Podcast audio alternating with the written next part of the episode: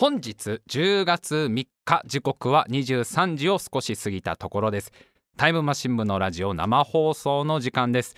お相手を務めさせていただきます白井亮でございます。そして目の前に座ってるのが AD 笠原くんです。よろしくお願いします。よろしくお願いします。あのー、みんながね一番気になってることをやっぱり一番最初に喋るのがこのラジオのスタイルじゃないですか。石原さとみの旦那さんどんな人かな？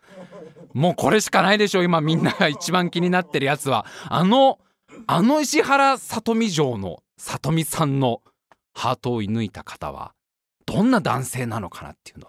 今日本中のこうもう日本国民全員が世界中の人々がどんな人なんだろうどんな人なんだろうってまあ今詮索してるわけじゃん。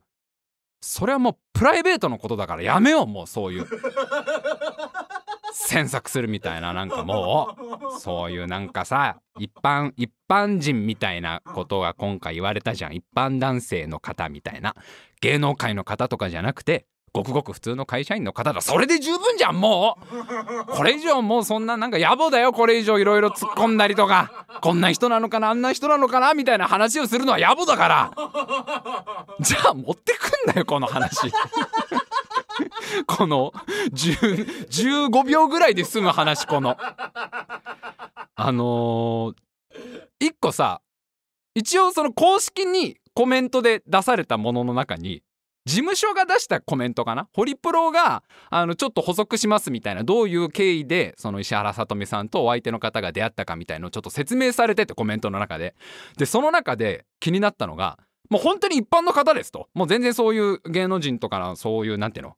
もっと言えばなんか社長とかでもないみたいなの今日見たけど本当に普通にお勤めされてるサラリーマンの方なんですけどそのなんか一つ微笑ましいエピソードとしてそのお相手の方がテレワークをされたと。今回そのコロナのこの状況の中でテレワークをされていたと。でそれを石原さとみがうちのタレントのさとみが石原が横で見ていてすごいときめいたみたいですと。その仕事っぷりを見てより惚れ込んだみたいですみたいなことをコメントで出してて。石原さとみが横にいるテレワークってすごくない？そんなテレワークがこの世の中にあったんだと思うと。その俺の周りでテレワークをしたっていう人が結構多かったから笠原くん含め結構周りにいて。でそのテレワークをされた方、ね、俺の周りでテレワークした人のみんな共通の悩みが孤独なのが辛かったみたいなさ。あの一人で一人でパソコンに向かって上司も同僚もいない中仕事するのが結構メンタル的にしんどかったっていう話を聞いてたから里見が横にいるテレワークっていうさもうあのこの世界の一番上のテレワークじゃん。テレワークの中でも2位がお札のお風呂の中でやるテレワークで1 1位は石原さとみが横で見守ってくれるテレワークだよね。そんなものがおとぎ話でなく本当にあるんだと思うと。それはどこの国の神話だろうっていうぐらいさ。すごいよな。でなんかその石原さとみさんが言うにはその旦那さんね今の旦那さんがその後輩の子に仕事を教える姿とかにすごくこう感動したと。すごくその教える時優しかったりあとなんかその歴史上の偉人の言葉とかをそういう時引き引き合いに出していろんなことを教えてる姿を見てもうもっと好きになりましたみたいなことを言ってますみたいな。もうさ自分がその立場だと思ってごらんよ。石原さとみが横にいる状態でね、職場の後輩に何かエクセルの使い方か何か教えてる、ね、セルの挿入はまず右クリックしてみたいなことをやってると思ってごらんよ。絶対自慢したくなるじゃんそんなの。もうさもう我々みたいなもうあのもう俗物俗物も俗物の私みたいな人間からしたら石原さとみが今横にいんだぜっての絶対後輩にどやりたいでしょもうあれシン・ゴジラ見たとか急に言うじゃん絶対。全然その関係ねえ流れの中で。あのちなみにあれ笠原君あれ見た？シン・ゴジラ。見た？みたいなこと絶対無理やり出そうとすると思うしもっと言えば石原さとみが横にいる状態でタイピングミスしないのがすごいよねもうね。震えてタイピングなんかできなくない？いやそりゃそりゃそうだよ。だって付き合ってんだから2人は。タイピングミスするわけねえよ。ないけどその状況を考えるとさ普通はもうダメだよね。タイピングミスするはもうあれだよ。もう俺なんかスカイプちょっと繋がんないだけであんなテンパる人だよ俺。ちょっとなんかこううまくこうあれだよ。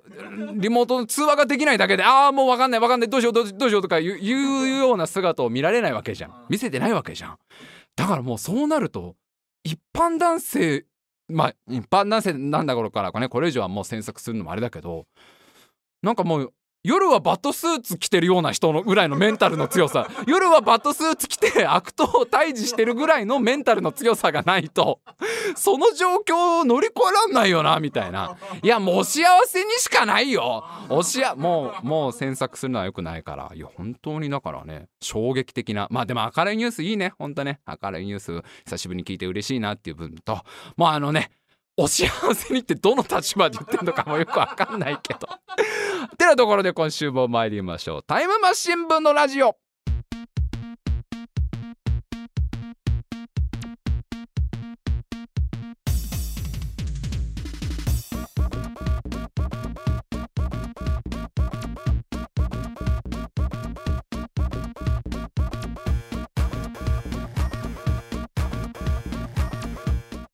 今週も始まりました。タイムマシン部のラジオ。お相手を務めさせていただきます。白井亮でございます。そして目の前に座ってるのが AD 笠原くんです。よろしくお願いします。お願いします。もう絶対カッコつけるっしょ。そんなもう隣に石原さとみいたらもうどうどういうカッコつけの仕方をしたらいいかわからないけどエンターキー絶対パチンと押しちゃうでしょ。もう。でもそんなん絶対低いじゃん。エンターキーすごい強く押す人嫌われるじゃん結構俺結構押しちゃうタイプだと思うけどパチーンって押す押すのもしなかったわけじゃんその一般人の方。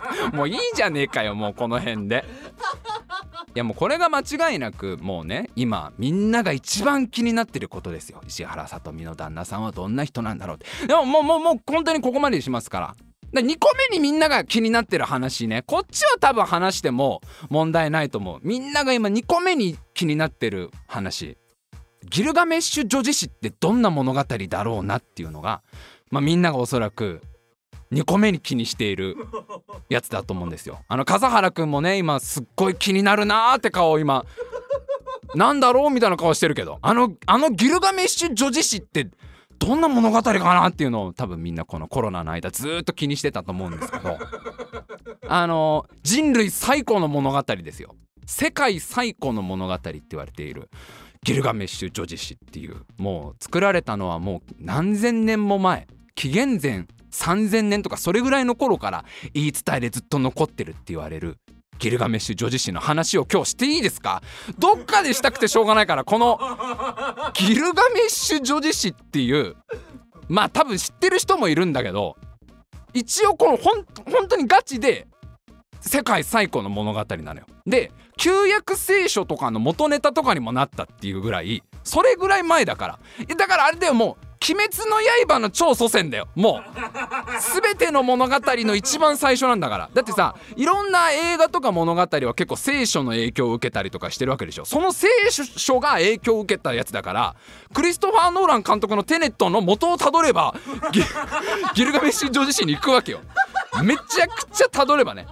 めちゃくちゃたどればクリストファー・ノーランだってギルガメッシュ女子誌のもところにたどり着くぐらいもともとその一番最初の物語ってやつがまあ俺この話がすごい好きで、まあ、世界史のねその勉強とか、まあ、本を読んでる中でこのギルガメッシュ女子誌ってのは絶対出てくるわけよ。メソポタミア文明が生み出した世界最古の物語ですでちなみにこういうお話ですっていう簡単なあらすじが大体どの世界史の本にも載ってんだけどまあこのがななかなかねなんかねもうあ人類ってやっぱいいなみたいな気持ちになれる。人って素敵っていう気持ちになれる温かい話なのでちょっと今日あの多分こっから長くなります。長くなりますけどあのぜひお付き合いいただけたらなというね。とにかくまあ古いわけ。シュメール人っていう人たちがもともと語り継いでいた物語でこのシュメール人っていうのはもう一番最初の人たちだからその世界史の本の中でも一番最初に出てくる紀元前3800年ぐらいの頃になんかメソポタミアの南部に急に現れた人たちでどっから来たかもよく分かってないんだってあまりにも資料が残ってないからどっから来た人たちも分かってない謎のシュメール人っていうのがいるのよ。でめちゃくちゃ彼らはその頭が良くてものすごいいろんなものを生み出したことで有名で例えばビールとかねみんなが大好きなビールを最初に作ったのはそのシュメール人。あと1時間60分っていうこの60進法を作ったのもシュメール人だしあとはまああの歴史で必ずあの勉強するくさび型文字とかそういうのを作ったのもこのシュメール人。あと車輪だよ。車輪作ったのシュメール人なんだからシュメール人いなかったらもうベンツとかないわけだよもう。あのイーロン・マスクだっけ？あのあの人が作ってるなんか電気の自動車みたいなやつ今すっごいね騒がれてるけどああいうのもない。自動運転技術とかもないわけだよ。シュメール人がいなければ。それぐらいもうあれだよ。もうゼロだよ。ゼロ。一番最初の人たちがまあシュメール人って言うんだけどその人たちが口伝でこう語り継いでいた物語なんだと。でそれをその後そのシュメール人たちを征服したアッカドっていう国があるんだけどアッカド帝国っていう人たの人たちがちゃんとその粘土板みたいのに文字起こしをしてこういう物語ですって残したなんだけどさ粘土板だから今みたく紙もなければ Google ドライブもない時代だしねあのアマゾンの Kindle とかもない時代だから粘土板に残すしかなかった時代だから欠けちゃうわけよ少し時代が経つと。で欠けちゃうと物語の一部がなくなるっしょ。でそうすると後の時代の人が後から付け足したりとか補足したりとかでどんどんどんどん要は物語を勝手に継ぎはぎで足してったっていう経緯があるの。だから、まあ、今からちょっと紹介するこのギルガメッシュ女子誌がめちゃくちゃ継ぎはぎの物語だからあのなんつもう最初に言っとくとねあのー「週刊少年ジャンプ」でなかなか終わらせてもらえなかった漫画みたいな 本当は多分作者ここでやめたかったんだろうけど本当は悠々白書をねあの一番最初の連会霊界探偵編でやめたかったのをなんとかそこに鞍馬と比叡の話足してでそっから暗黒武術大会足してみたいなどんどん突き出ししてたじゃん。あんな感じなのよこのギルガメッシュ女子誌っていうのが。まあそれがねちょっといい話なんで。一応今現在、えーと、広く伝われ伝わってるのは紀元前1300年から1200年頃に成立したギルガメッシュ女子誌標準版っていうのが一応今のデフォルトみたいな。なんだけどいろんな国で翻訳されたりその間にも長い歴史の中でいろんな国が勝手にそのさ書き起こしたりしてるからいろんなバージョンがあるらしいんだけど俺が読んだのはその標準版のギルガメッシュ女子誌ってやつ。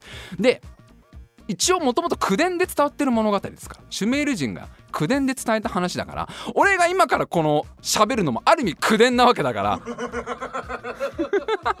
こんなこんなラジオある？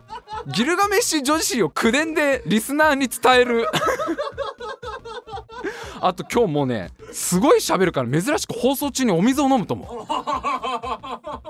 こあんまないあんまないでしょ。俺今まで放送中にお茶飲むとかマジしなかった人間だけ。てかそのラジオは間違えてるけどね。放送中にお茶を飲まないって。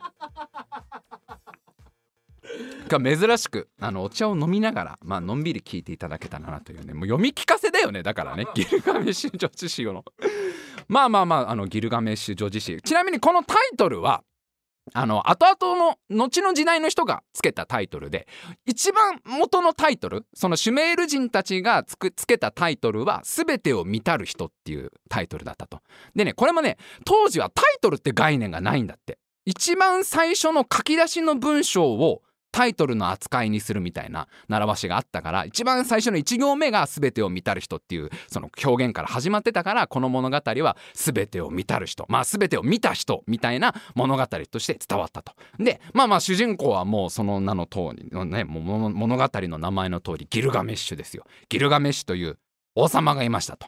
でこれがそのシュメール人たちのウルクっていう国の王様だったんだけどまあこいつがむちゃくちゃ強いとむちゃくちゃ強い王様ギルガメッシュ王強いんだけどただあまりの強さにめちゃくちゃ暴君だと。もう国の中で悪さはするわ。超もう横暴を働きまくる、まあ、あんまりその要は国民から愛されてない王様でしたみたいな。で、まあ、ウルクの人々は困るわけだ。ちょなんとかなんとかなんねえからうちの王様と。あのもう乱暴者のギルガメッシュをなんとかなんねえかなってどうしようってなった時に神様たちにお願いしたんだと。ちょっとなんとかしてくれませんかと。うちのあのギルガメシあのバカバカ王のギルガメシ王をちょっとお宅の神様たちになんとかしてくれませんかってお願いをしたら神様たちが分かった分かった。じゃああのちょっと一応あのあれだな。あんまりそういう王様ほっとくのもよくないからちょっと我々の方でちょっと罰を与えようってことでちょっとあの大地の女神アルルっていうまあ女の神様がいるんだけどそのアルルにちょっとお前なんとかやれと。お前そのちょっと担当区域だろうと。担当区域だろうから。あれ言っときますけどあんまり脚色してないからね。あんまり脚色せずに俺やるから今日。あるるちょっとなんとかしてくれと。そのギルガメッシュ王をお前が懲らしめろでいきなりそんな振られたからあるるもえそん無理ですよ。そんな私そんなそん強いギルガメッシュを懲らしめろなんてだって向こうすごい強いしどうしようどうしようって悩んだ結果ライバルを作ればいいんだとギルガメッシュと同じぐらい強い人間を生み出して戦わせれば懲らしめることできるじゃんってことで。で大地の女神だから粘土とか粘土工作得意だから。ね。ハンドメイドで粘土工作得意だからやっぱり。粘土をこねこねこねこねしてエンキドゥっていうめちゃくちゃ強い野人を生み出したわけ。でこのエンキドゥってのは野人だからもう全身がその毛で覆われてるなんかゴリラみたいな感じの。こういうすごい強い人間を生み出してちょっとエンキドゥとこのギルガメッシュを戦わせればギルガメッシュを討伐できるだろう成敗できるだろうと。でこう作って解き放ったんだと。地上に解き放った。なんだけどいきなりそのウルクに攻め込ませるようなことはせずにまずその普通に地上に解き放ったらこのエンキドゥはささっきもちょっと言ったけどゴリラみたいな見た目だから動物たちが寄ってきちゃうわけよ。仲間だと思って。ね。そうすると動物可愛いじゃん。動物みんな慕ってくれるわけ。なんか強い強いエンキドゥっていうその動物がいるぞってことでいろんな動物たちがやってきてエンキドゥポジション的にはちょっとムツゴロウさんみたいな感じになっちゃうわけ。でエンキドゥはまだ生まれたばっかだから自分の使命も分かんないからとりあえずその動物たちと仲良くなっちゃうの最初。まあまあまあよしよあよしよしよしみたいな。みんなで水飲み場に行きましたみたいな話があったり。あのちょっとほっこりパートがあるわけ急にここに。エンキドゥたちは動物たちの人気者になってでみんなで水飲み場行ってあのもうのどかに暮らしてましたと。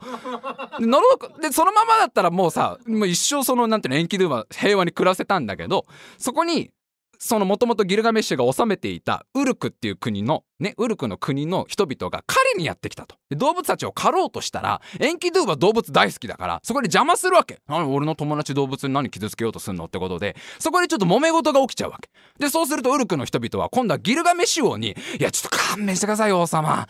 外になんかやばいやついるんですけど」なんかエンキドゥっていうそのケムクジャラのなんか野人が俺たちの狩り邪魔すんすわと。なんとかしてくれませんかあんた俺たちの王様ですよねって言うとギルガギルガメッシュも一応王様だから。分かった分かった。じゃあ私がなんとかしようと。まあそういうちょっとな乱暴者にはやっぱり女の子を送るのが一番いいんだろうってことになるわけ。めちゃくちゃ可愛い女の子を送ればその野人もちょっとその骨抜きになるだろうってことでめちゃくちゃもう美しい女性美女のシャムハトっていう女性を送り込むわけ。まあ娼婦なんだけどその美女を送り込む。でそうするとエンキドゥは生まれて初めて女性を見るからしかもすごい綺麗な女性だからメロメロになっちゃうわけ。もう出会って4秒で合体なのよここ。すぐまぐわっちゃうわけもうエンキドゥ。で誘惑してくるさ自分のことをさもうねお兄さんこっちいらっしゃいみたいな感じで誘惑ねそのシャマハトも誘惑するからもう出会って4秒で合体ですよ。でそっから7日間エッチし続けんだとこれがまだ。絶倫も絶倫なわけ野人だから。あの7日間ひたすらまぐわうんだと思う。だからここ急なお色気パートなわけね。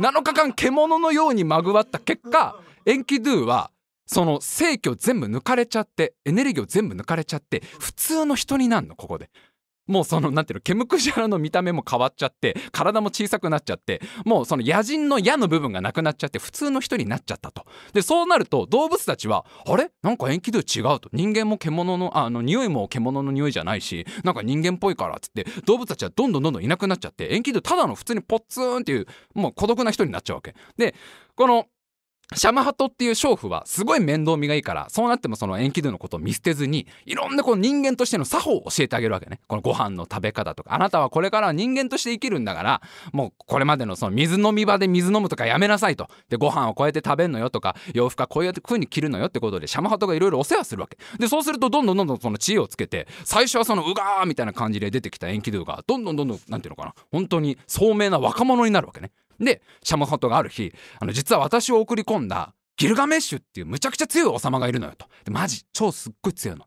もう本当にもうあの勝てるやつ誰もいないぐらい強いのって話をエンキドゥにしたらエンキドゥはそこで初めて会ってみてえなギルガメッシュっていう。もともと神様は戦わせるためにエンキドゥ作ったんだけどエンキドゥはそこで話を初めてギルガメッシュって名前を聞いてあちょっと会ってみてえなどれぐらい強いのかちょっと会ってみてえわってなってウルクに向かうっていう。ここでやっと序盤の目的。長くねここまでまず。そのさ読んでて俺最初思ったのがさ別に最初から突っ込ませればいいじゃんエンキドゥを。あの ギルガメッシュのもとに。何ここに至るまでのそのムツゴロウパートとかあの骨抜きになりましたみたいなくだり絶対後から足したじゃんこの辺り。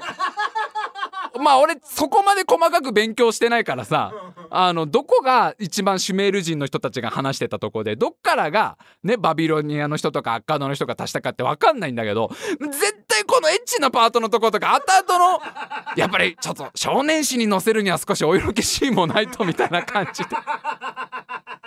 まあここでエンキドゥは初めてギルガメッシュの名前を聞いてあちょっと会ってみたいそんな強い男がいるならじゃあ俺ウルクに行くわっつってそのウルクの町に出かけるわけで一方その頃そのね横暴な王様ギルガメッシュですよ好き勝手やってるギルガメッシュは夢を見たとでそれがちょっと奇妙な夢だとなんか自分の国に星が落っこちてくんだけどその星がめちゃくちゃ重たくて持ち上げられないという夢を見た。で、それお母さんに相談すんのね。ちょっと母ちゃん変な夢見たんだわと。これなんか星が落っこちてきて持ち上げられないっていう夢見たんだけど、これどういう夢かなってこう相談したら、そのギルガメッシュのお母さんが、あ、それはね、あの山の向こうからめちゃくちゃ強い男があんたの元に来るっていう、それ予知夢だから楽しみにしてなさいってこう言われるわけ。で、ギルガメッシュもその日からちょっとワクワクするわけ。なんか、すげえ強いやつが俺に会いに来るらしいって。ワクワクすんなってその待つわけ。で、一方その頃エンキドゥはウルクに向かうわけだよ。ギルガメッシュってやつ会ってみてえな。ワクワクするぞぞ俺はワクワクするぞってことで向かってんのよで向かってる途中にギルガメッシュの嫌な噂を聞くのね。なんかギルガメッシュっていうのはどうやら横暴なやつで何でも今晩その自分の国の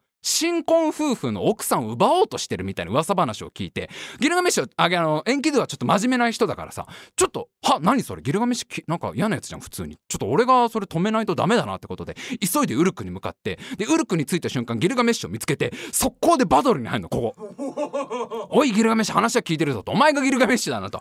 ギルガメッシュだなと。お前あれなんか聞いたけどあの新婚夫婦の奥さんをなんか奪おうとしてるわけじゃないか。あもう物無用でもうこんなったらもうバトルだってことで。出会って4秒で格闘なわけここ急に でギルガメッシュも話っていうか予知夢を見てたからあお前がその山の向こうから来るっていう男かってことで、あじゃあどっちが強いか勝負しようぜって。でもやんのかこの野郎だよ。だからね。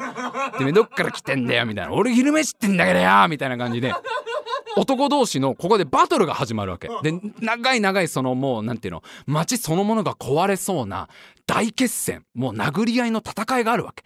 でどっちが強いんだどっちが強いんだ。でも互角だから。ギルガメッシュも強いけどエンキドゥも神様が作った元は泥人形の元は野人の今はちょっと真面目になった男だけど強いからまあ勝負がつかないわけ。殴っても殴っても勝負つかないわけ。お互いどんなに人を尽くしても勝負つかないわけよ友情が芽生えんだよそうするとやっぱ。お前やるじゃんってことで。ね？お前強えじゃんってことで。ギルガメッシュはエンキドゥを認めて。エンキドゥもギルガメッシュお前強えじゃんってことで。仲間になっちゃうのここで。あのありとあらゆるここの物語のさ一番最古の物語からここ始まってんだよ。先駆け男塾につながる。あの悟空とベジータ的な関係っていうのはすごここはすごいよね。そんな紀元前何千年も前から我々人類はやっぱその展開求めてんだなじゃんこれ。ライバル同士はやっぱり視力を尽くして戦うと友になるんだよね。ここでそのギルガメッシュとエンキドゥはどっちが倒されるってこともなくお互いの強さを認め合ってお前強いなお前強いなちょっと俺たち友達になろうぜってことで親友になるわけ。で親友になったからギルガメッシュもちょっとあのエンキドゥあれだよあのうち住めよとうるく住めと。俺一応王様だし家だったらあるからお前そんな野原に住んでないでうち住めって。でエンキドゥーもあまあなギルガメッシュお前いいやつだし強えし友達だし俺住むわってことで2人ともそのウルクの町の中に住むことになったのね。でそれは良かったんだけどもともとさそんな野原で過ごしてたエンキドゥだから退屈でしょうがないわけ。このウルクの暮らしが都市の暮らしがなんか張りがないなと。面白くねえな。なんかちょっと飽きてきちゃったよ。でギルガメッシュに言うわけ。でそうするとギルガメッシュもまあ俺もぶっちゃけちょっと飽きてんだわと。この都市都市生活のねこのシティライフにちょっと飽きてるんだわと。なんかスリルねえかなみたいなことを2人で言うわけ。でなんかちょっとハメ外さねえかと。ちょっとなんか冒険に出ない？みたいな話をするわけ。でそうするとギルガメッシュがだったらすっごいこのウルクからすごい離れた森にフンババっていう怪物がいると。でめちゃくちゃ強い怪物らしいんだけどそのフンババさ俺たちで倒しに行かねえか。ってエンキドゥに言うわけ。でそうするとエンキドゥはいやいやいやいやいやギルガメシ待て待て待てと。待てと。お前が強いのは分かってる。お前がめちゃくちゃ強いのは戦った俺は分かってるけどふんばばはやめといた方がいい。実は俺昔会ったことがあるんだってこういう急になるわけね。延期というかあの実はここまでのエピソードで一切出してなかったんだけどあのー俺野人だったじゃんって。俺昔あの動物と仲良かったじゃんと。動物と仲いい時にそのふんばばの森に行ったことがあるからそのふんばばマジ強いの知ってんだわと。でちょっとまあ確かにスリルはあるけど2人で行っても死んじゃうかもしんないよと。やめようぜギルガメッシュ。いくらなんでもあの勝負する相手が悪いよっていうの。でそうするとギルガメッシュは何ビビってんのってなるわけ。はあ延期で何ビビってんの？死ぬのなんか怖くねえし別に。いや人間なんかいつか死ぬんだよと。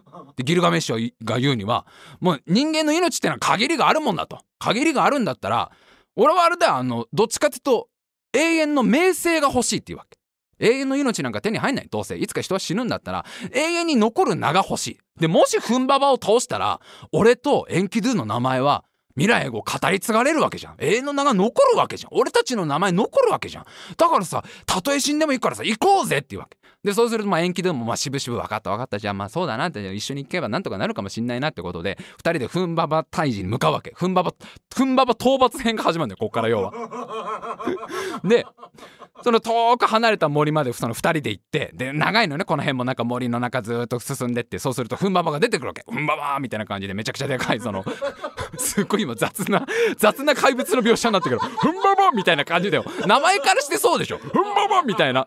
強そうな名前っつってシュメールの人たちもふんばばってつけたんだから。ふんばばみたいなそのめちゃくちゃでかいこの怪物が出てきて。でうがーっと襲ってきたわけ。でそうするとさそれ行く前はさ行こうぜ延期で俺たちの名前残すんだろ？って言ってたギルガメッシュが割とビビんだとここで。ふんばばを見て恐れおののくのギルガメッシュは怖いってなるわけ。ふんばばでかい怖い声でかいってビビるわけでそうするとエンキドゥは「なんどうしたんだよギルガメッシュ」と「頑張れお前名前残すんだろ」と「でいい俺は後ろから応援するから頑張れ」って言って。でその友達がね親友が応援してくれるからギルガメッシュも頑張んだけどめっちゃ強いんだってこのフンババが。めっちゃ強いから何回か心折れんの。もう無理かも。ちょっとレベルレベル上げ足りなかったわーって感じでギルガメッシュが心が折れそうになるたんびに延期というか「どうしたんだよギルガメッシュ。そんなじゃ名前残せねえぞお前」っつって後ろですごい応援してくれて。でなんとかまああの延期ドゥの力のね力も貸してもらってなんとかフンババを退治できるわけ。でフンババは最後そのこうもう最後退治される瞬間にあの命乞いをするわけだよ。助けてくれと。お前たちのお前たちの家来になるから助け助けてくれってフンババが言うんだけど延期ドゥが「いやダメだ」と「ダメだギルガメッシュ。そんなの許しちゃダメだ」と「これはもうちゃんと息の根を止めるんだ」って「お前が息の根を止めるんだ」ってことでギルガメッシュは息の根を止めるわけね。とどめを刺すわけ。でフンババ倒したっつってウルクの国に帰ってくるわけ。ウルクに。そしたら帰ってきたらさまあもう人気者なわけよ。だってもうあの最強の怪物フンババを倒した2人だからもう国中のウルク中の人々が英雄だ英雄だって称えるわけ。すごいなやっぱり2人はもう無敵の2人最強の2人なんだなってわーってもうみんな褒めてくれると。でその中に1人神様女神。愛の愛と美の女神イシュタルっていうね女神様がいいんだけどそのイシュタルは帰ってきたそのギルガメッシュを見て恋しちゃうわけよ。超かっこいい。やっぱギルガメッシュめっちゃかっこいいと。ふんばば倒すとかマジ超男の中の男だし。やばいもうあ完全にこれあれだ電気走ったわみたいな感じで。女神なんだけどもうその人間の王ギルガメッシュに恋をしちゃうわけ。でもやっぱもう盛り上がっちゃうからね。やっぱりもう恋は熱病って言いますけどバーって盛り上がっちゃって結婚したいってなるわけこのイシュタルは。で速攻でもうギルガメッシュにプロポーズするわけ。あの私イシュタルって言います。愛と美の女神イシュタルですと。でもあの分かってんの？もうあのねすごいびっくりすると思うんだけども結婚したいの？あなたとってこう プロポーズをするわけ。分かってんの？分かってんの？こういうのあれだよね。こういうのもうちょっとあのちゃんとねちょっとずつ距離を縮めてね。ちょっとずつ距離を縮めてあなたのテレワークを横で見たりしてそこにときめいたりとかしてそっからちょっとずつお互いの距離を縮めてお互い両家の顔合わせとかがあってからのだもんねこれはね。分かってるの？私がおかしくなってるのは分かってるの。全然今まで知り合いじゃない2人がでも出会って恋の散るってあるじゃないって言いしたのはもう。燃えちゃってるから恋に。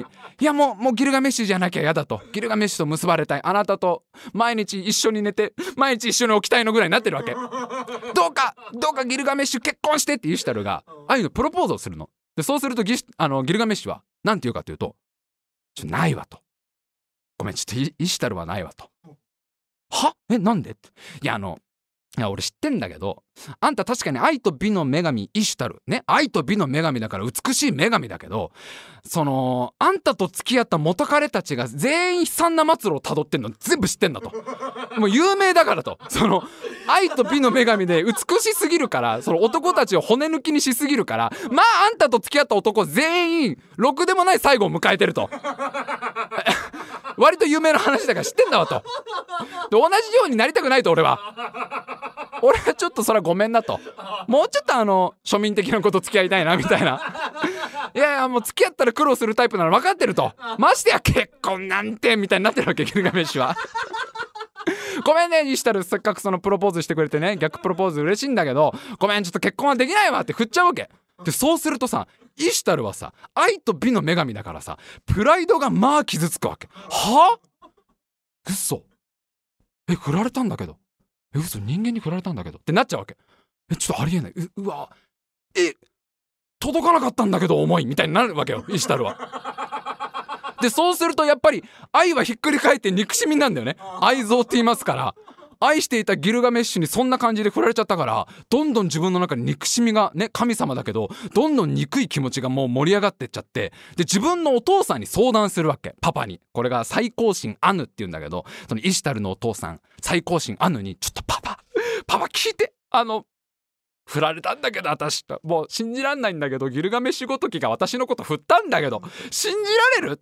あまあ、まあ、もう考えられない。こんな美しい女神を振るなんてありえないと。パパちょっとお願いがあるんだけどあのあなたの力で最強の牛天界最強の牛を生み出してウルクに送り込んで国ごとギルガメッシュを殺してほしいっていうわけ。もう完全にあのヒステリックになっちゃってるから。でそうするとその最高神アヌはまあまあ落ち着け娘よと。どうした急に急に久しぶりに顔見せたと思ったら。どうしたどうした？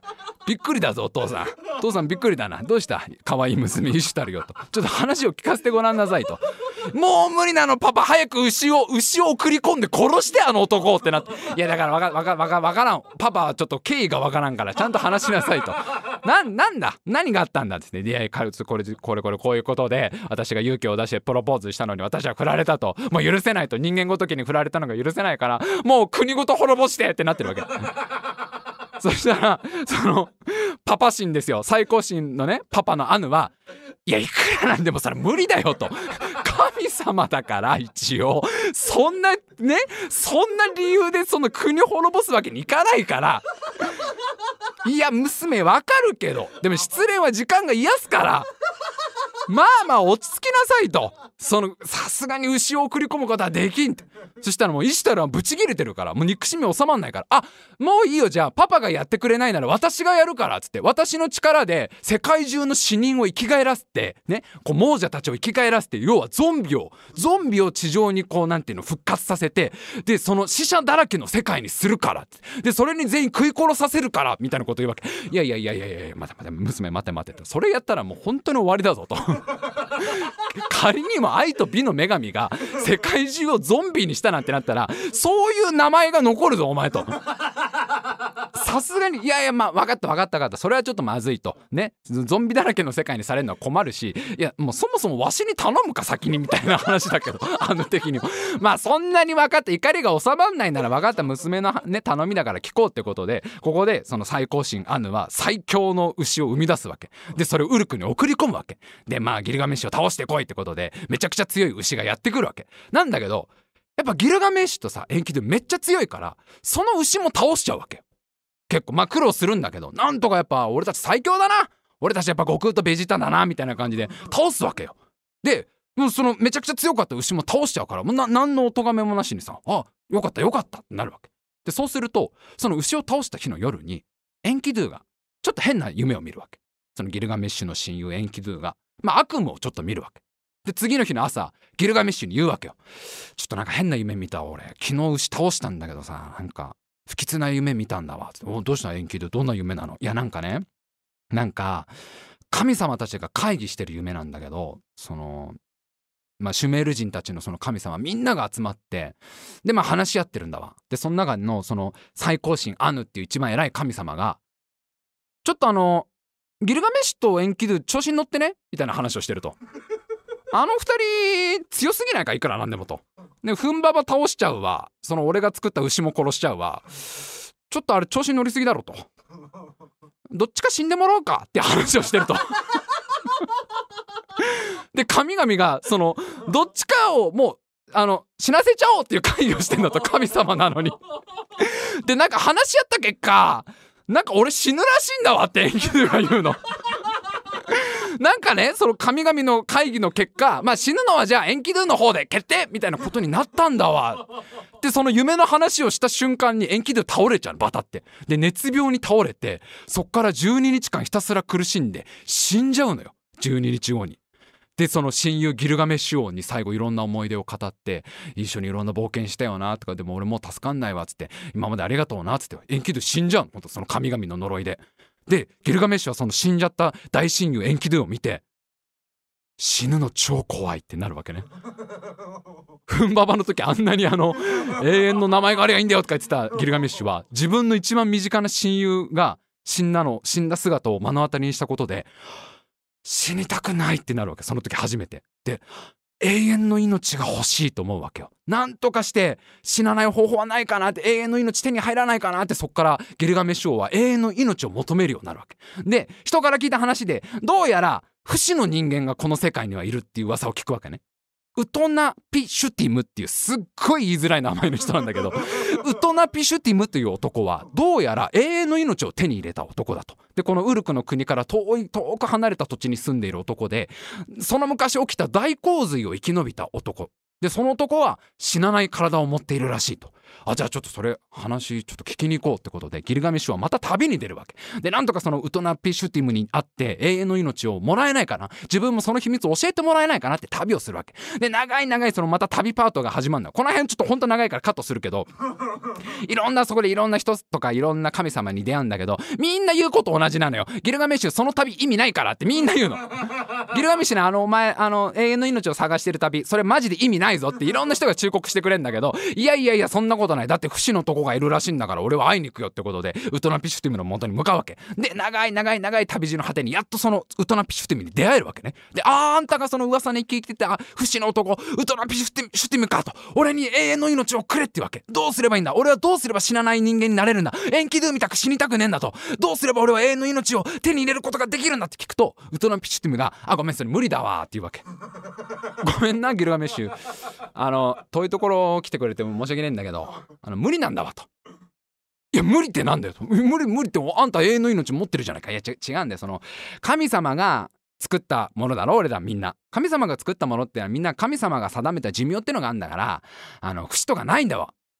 いやだからお前は永遠の命持ってるじゃないかと。その確かにみんなはいずれ死ぬけどお前は死なないんだからお前がどうしてその死なないそのね永遠の命を手に入れたかそれを教えてくれよって言うわけ。したらじゃあまあ話長いけど聞くってことでこっからその洪水物語の話が急にねじ込まれるわけ。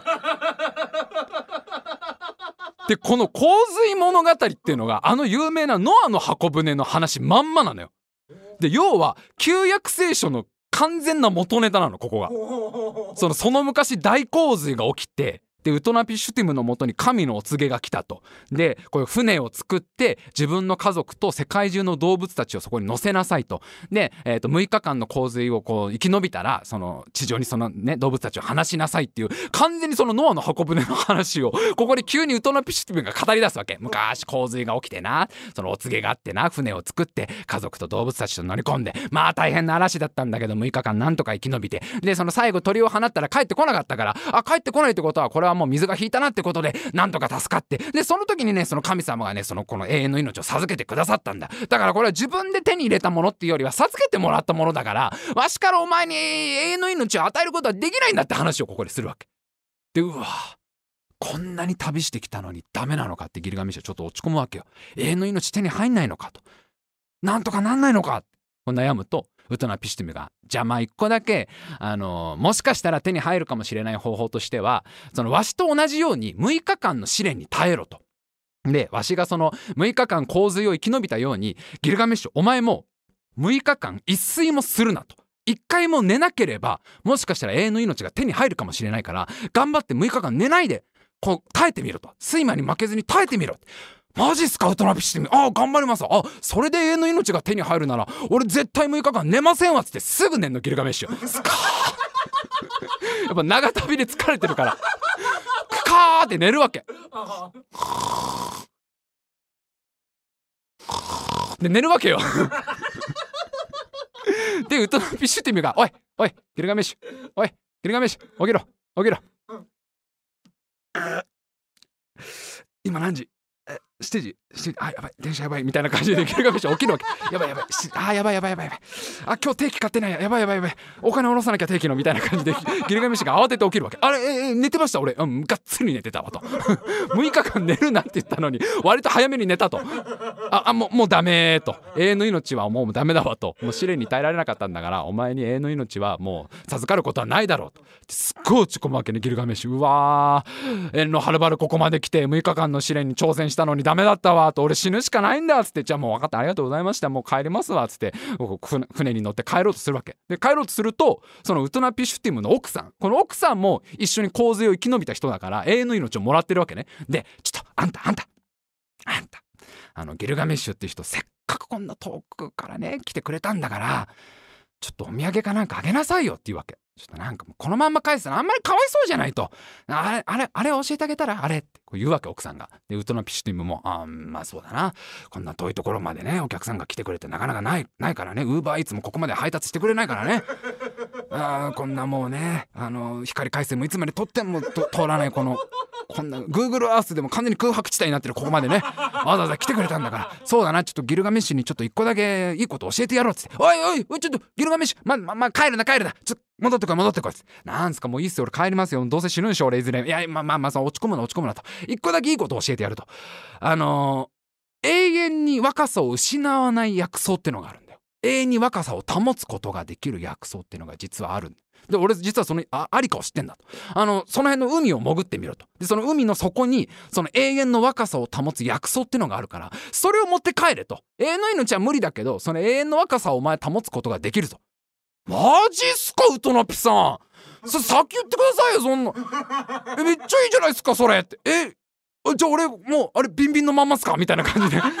いやもうビンビンビンのまんまじゃマカヒゲ薬局とか頼り頼らんでみたいな。マカとかマカとか飲まんでいいみたいな。マジっすか？うわじゃあ行きますわ俺。っつって海の中ボシャンって飛び込んでうわーってこう潜ってあった薬草っつって薬草ぶねブチーって引っこ抜いて船戻ってきてやったよ永遠の若さを手に入れたわ俺つって。ありがとうございましたウッドナピさんつって。また来ます。絵はがきたまには出しますつって。お疲れしたって帰るわけギルガメッシュは。やったね旅無駄じゃなかったわ。この旅は無駄じゃなかったって牛尾と虎の最終巻のやつだなこれみたいな。この旅は無駄じゃなかったなみたいな感じで船に乗ってウルクに帰るわけ。でウルクに帰ってる途中にちょっと汗かいたなっつって。ちょっと気持ち悪いなって。最近暑かったからなつって。ちょっと水浴びすっかつって。途中で寄った湖で水浴びするわけ。でその時手に入れた薬草を横置いといたわけ服の横に。で水浴びバッシャーンって浴びて戻ってきたらその薬草がないわけよ。その湖に住んだ蛇がかすめ取って奪い去っちゃったわけ。あない。えない。あの永遠の若さのあのすごいマカのマカのすごいやつみたいな マカのすごいやつがないマカエキスのすごいやつがない赤ひげ薬局に売ってないあのあの薬草がない。嘘だろ。せっかく手に入れた永遠の若さを失った俺はってなってギルガメッシュはとぼとぼ帰りました。おしまい。すごくない？ラスト。ラストすごくない？ギルガメッシュは途方に暮れたとさで終わんの最後。ここまで40分以上語ってきたこの物語の最後がおっちょこギルガメッシュは 薬草を失ってとぼとぼ帰ったとさおしまい。っ て絶対打ち切りじゃんこれ。ギルガメッシュ女子誌さもうさ少年ジャンプでいうとこのさ延命に延命させられて最後打ち切りのパターンでしょこれ。こう俺的にはもうあれだよね。延期ドゥとの最初のバトルで終わりでいいよね。あの延期もう延期ドゥのことみんな忘れてるでしょ。なんなら。延期ドゥがやってきてお互い殴り合って友情が芽生えたとさめでたしめでたしでいいわけじゃん。でなんか力を認め合う2人は仲良くなれますみたいなあのライバルってのは悪いもんじゃないんですよみたいな教訓があったとそれで終わりでいいのにその後の何そのイシュタルのブチギレパートとかさなんか踏ん馬は無理に退治しに行ったりさあと永遠の命をもう求めるパート絶対作者変わってんじゃんここ。ここのパートだけちょっと温度感違うんだもん急に。めっちゃシリアスな話なんだもん途中から。すごいよね。これこれ多分そのもともとシュメール人の人たちが持ってたいろんな神話とかを要はつなぎ合わせてるから。一個のまあ口伝で伝わったいろんな物語をあその話面白いねとかああえ何それ何女神が嫉妬するって話面白いなとかさあそれ森の怪獣倒しに行くアクションパート1個あった方がいいねとかみんな好き勝手にこう人から聞いた話をくっつけにくっつけてでそれをその赤カの人たちが年度版に面白い話だなシュメール人は面白い話知ってんなっつって年度版にしてでそれが何百年か経ったらかけてんじゃん1ページ目っつって足す足すとかオチかけてるよっつって足す足す年度版足すっつって足してった結果の何この継ぎはぎの話？で最後打ち切りな急な。何も手に入れられずにとぼとぼ帰ったとさ。シュメール先生の次回作をお楽しみくださいみたいな。やつじゃん最後。であの端 末のあのコメントのところに力及ばず ここまでとなってしまいました。連載させてもらった数百年間楽しかったですみたいな感じの。もう俺最初にこの話を読んだ時のオチの弱さに感動しちゃって。こんなこんななんつうんだろうね。もういろんな話を詰め込みまくって一本真ん中に背骨通ってないこの感じとさの最後はなんかふわっと終わる感じ。もう俺なんかすごい好きになっちゃって。もうこれでいいんだよって話なんてのはと。このねこうラジオをやってるとこう一本ね芯が通ってなきゃいけないんじゃないかとかさ見事な構成で作んなきゃいけないんじゃないかとかそういう風になりがちじゃないですか。そういう時はやっぱこのギルガメッシュ女子誌をちゃんともう一回読んですっげえその都度の思いつきだわこれみたいな。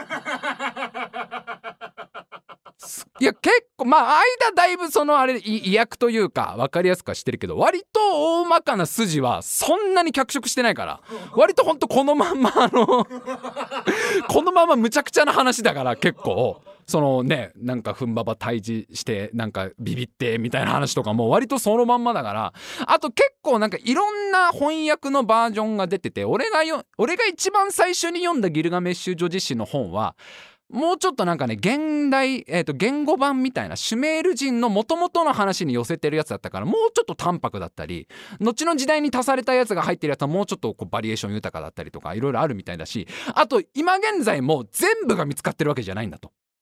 このなんていうの石板っていうか粘土板も。だからね5年ぐらい前にねちょっと追加されたんだ新しく。ちょっとそれがどこの部分か分かんなかったんだけど5年ぐらい前に発掘さらに発掘されて、まあ、今まで見つかってた粘土板の破片みたいな部分が見つかって物語が保管されたりしてるからこっからさらに増える可能性あるわけじゃん。もうお腹いっぱいじゃんみんなも。もういらないじゃん。こっから何編が入んのよこっからみたいな。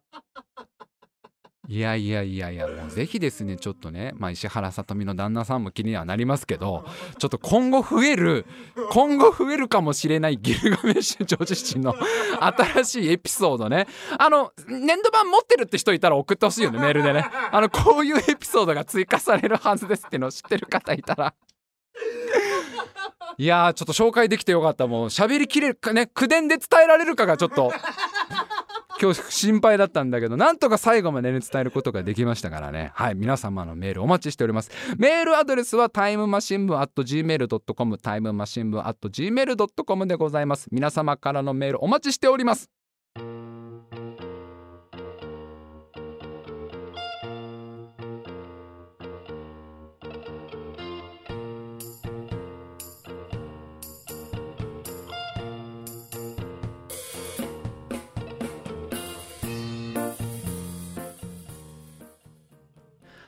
さあ今週もなかなかとね口伝をしてきたわけでございますけどね。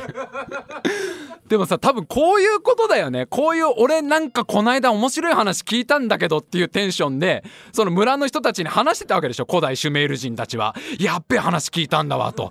もうマジで頭おかしい話なんだけどみたいな。あと最初に言ったけどオチ弱いからこの話みたいな。ごめんねオチ期待しないでみたいな感じで。この話をさ40分ぐらい話すとその場にいたね今今日この生放送聞いてくれてるみんなもアーカイブで聞いてくださる皆さんもさあなんか変な話だなっつってさそれを誰誰か友達とかに言うわけじゃん。ギルガメッシュ女子っていうその世界最古の物語があるんだけどってで誰かに話す過程でちょっとずつみんなも付け足すわけじゃん。分かりやすくするために。俺もやっぱり分かりやすくするためにウーバーイーツのくだりとか足したから。でそのまんま誰かに伝えたりするとするとさ出会って4秒のくだりとか追加したりするとどんどん話的にはごちゃごちゃになっていくわけじゃん。ごめんそれ何時代の話？さっきウーバーイーツの話出てきたけどみたいな。そんな感じで口伝って多分あれだよね。膨らんでいくんだよね。どんな話がね。